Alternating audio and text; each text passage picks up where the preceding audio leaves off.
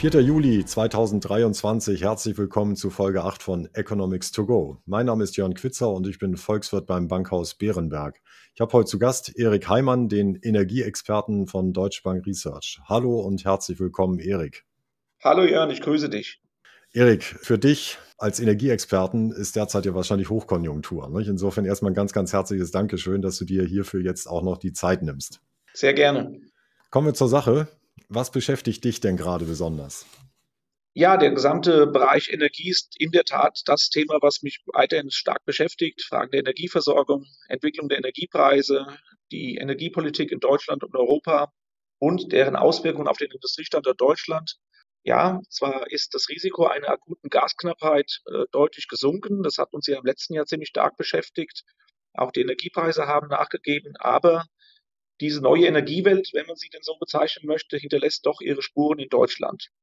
Und am aktuellen Rand habe ich mich mit den Kosten der Stromerzeugung beschäftigt. Das war ja rund um den Aufstieg aus der Kernenergie wieder ein großes Thema. Ja, ich habe das gesehen, dass du da einiges zu geschrieben hast und äh, die Lage ist wohl etwas komplexer, als man sich das so vorstellt. Also deswegen die Frage, wo ist das Problem bei der Kostenbetrachtung?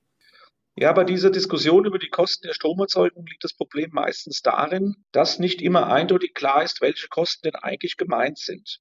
Das ist aber wichtig für eine ausgewogene Debatte.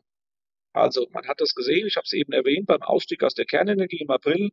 Da haben die einen behauptet, Kernenergie sei besonders günstig, weshalb man nicht aussteigen solle. Und die anderen haben gesagt, die Kernenergie ist eine der teuersten Formen der Stromerzeugung oder gar die teuerste, weshalb ein Ausstieg überfällig sei. Und dieser scheinbare Widerspruch rührt daher, dass nicht klar ist, wer denn welche Kosten meint und welche Kosten da jeweils gemeint waren. Und man sollte bei dieser Debatte ja fast mindestens zwischen drei verschiedenen Arten der Stromerzeugung unterscheiden. Die Grenzkosten, die Stromgestehungskosten und die Systemkosten nenne ich. Ich würde das vielleicht einfach mal ganz kurz skizzieren, was damit gemeint ist. Bei den Grenzkosten, die Ökonomen werden sich denken, was das ist handelt es sich um die Kosten für eine zusätzliche Kilowattstunde Strom aus einem bereits bestehenden Kraftwerk oder aus einer erneuerbaren Energienanlage. Und hier sind die wetterabhängigen erneuerbaren Energien mit Grenzkosten nahe Null konkurrenzlos günstig. Also die Anlage steht und die zusätzliche Umdrehung eines Windrades zum Beispiel, die kostet kein Geld. Aber auch die bestehenden Kernkraftwerke hatten in Deutschland sehr niedrige Grenzkosten.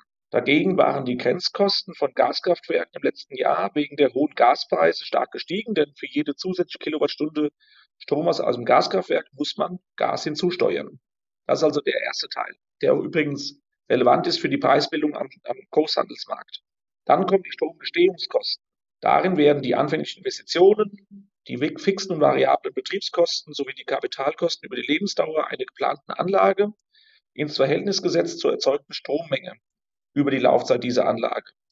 Das ist, wenn man so will, die betriebswirtschaftliche Sichtweise eines Investors oder Betreibers einer Anlage. Auch hier vielleicht ein kurzer Vergleich der einzelnen Energieträger.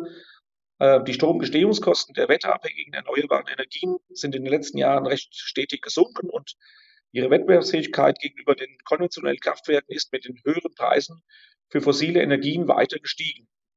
Bei Kernenergie sind die Stromgestehungskosten relativ hoch, weil man dort vor allem erstmal am Anfang relativ hohe Investitionen zu tätigen hat. So, also jetzt haben wir Grenzkosten, Stromgestehungskosten und das, was ganz häufig vernachlässigt wird in der Debatte, das sind die gesamten Systemkosten. Und zwar Systemkosten, die daraus resultieren, dass wir einen hohen und weiter steigenden Anteil von wetterabhängigen Erneuerbaren im Strommarkt haben.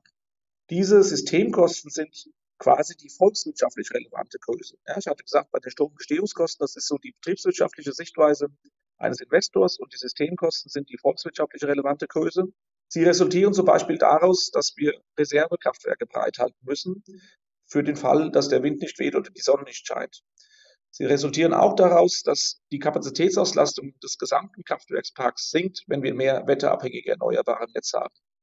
Auch der Netzausbau zählt dazu, denn wir müssen zum Beispiel in Verteilnetz investieren.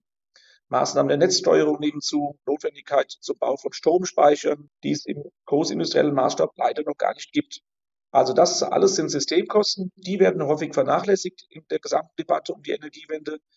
Und wenn man das alles mit berücksichtigt, dann ist die Aussage, dass die Erneuerbaren die kostengünstigste Form der Stromerzeugung sind, zumindest in dieser Pauschalität, nicht zutreffend.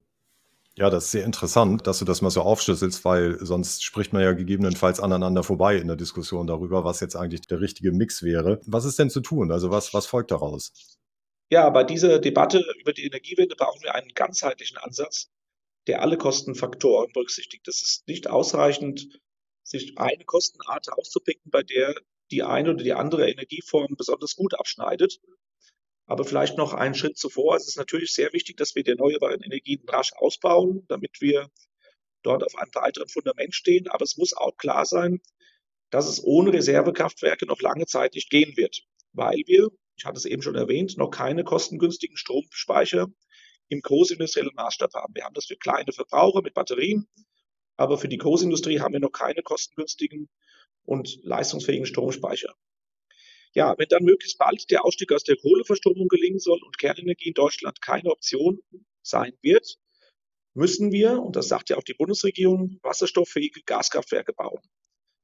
Es kommt ein Problem, es ist aber dabei zu erwarten, dass die durchschnittliche Kapazitätsauslastung der neuen und auch der verbleibenden thermischen Kraftwerke sinken wird, wenn wir weiter die Erneuerbaren ausbauen. Ja, bei einer sinkenden Auslastung der verbleibenden Kraftwerke wird es aber schwer für die Betreiber, diese rentabel zu betreiben. Vor allem dann, wenn Einnahmen nur durch den Verkauf durch, von Strom erzielt werden können. Also, da müssen wir eine andere Lösung finden, sonst werden diese wasserstofffähigen Gaskraftwerke vermutlich nicht schnell genug gebaut. Ja, und eine Möglichkeit wäre es, Kapazitätsmärkte zu etablieren, bei dem die Betreiber von solchen Kraftwerken für die Bereitstellung von gesicherter Kapazität entlohnt werden und nicht nur oder nicht in erster Linie für den Verkauf von Strom. Also das ist ein Ansatz, wo man, wo man eine Lösung finden könnte. Der Netzausbau ist ebenfalls eine Baustelle. Die wird gerne vernachlässigt. Das Verteilnetz muss physisch erweitert und auch intelligenter gesteuert werden, wenn wir sowohl die dezentrale Stromerzeugung durch Erneuerbare als auch die dezentrale Stromnachfrage, also zum Beispiel Wärmepumpen oder Ladestationen für Elektroautos, weiter ausbauen. Dafür brauchen wir Verteilnetze. Ohne solche Maßnahmen dürfte das Verteilnetz regional ein Engpass für die Elektrifizierung des Wärmemarktes und des Verkehrssektors werden. Auch hier brauchen wir Anreizmechanismen. Gegebenenfalls sollte sowas nicht ausschließlich über den Strompreis finanziert werden. Sonst fallen diese Investitionen in das Verteilnetz zu gering aus. Also, einige Kosten, die oftmals hinten runterfallen. Wir denken viel in Erzeugung und viel in Nachfrage. Dazwischen sind die Netze. Wir brauchen auch die Reservekraftwerke. All das verursacht Kosten, die in die gesamte energiepolitische Debatte einfließen müssen. Jo, Erik, vielen Dank. Das war ein sehr interessanter Aspekt und äh, sehr schön, das mal so ganzheitlich äh, betrachtet zu bekommen.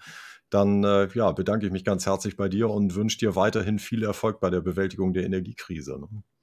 Ich danke dir, Jürgen. Das Thema bleibt uns noch eine Zeit lang erhalten.